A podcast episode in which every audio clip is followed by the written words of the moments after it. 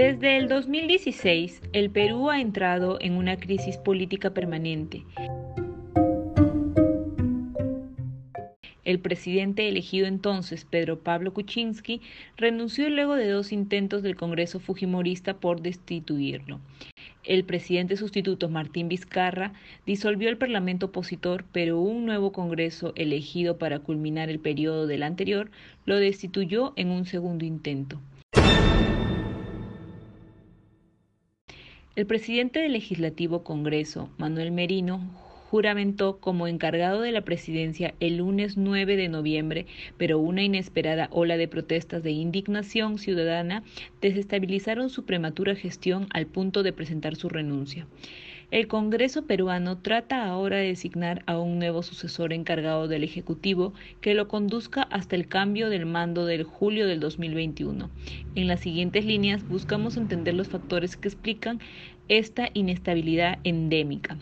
La crisis política actual se origina en una polarización que es asusada por dos ramas de la élite política las que han sobrevivido a la desaparición de Peruanos por el Cambio, partido que ganara la elección presidencial en el, presidencial en el 2016 y a la pérdida de peso política del Fujimorismo, Fuerza Popular, pasó de 73 escaños en el legislativo elegido en el 2016 a 13 en el elegidos de manera extraordinaria para completar el periodo 2020-2021. Ante la ausencia de partidos que organicen la competencia política, los protagonistas de la crisis permanente son dos tribus o familias políticas articuladas sobre la base de premisas ideológicas y principios valóricos, conservadores o progresistas. La familia conservadora ocupó de forma oportunista el poder ante la vacancia presidencial declarada al mandatario reemplazante Martín Vizcarra, quien como vicepresidente asumió la máxima autoridad estatal luego de la renuncia del presidente elegido Pedro Pablo Kuczynski en el 2018.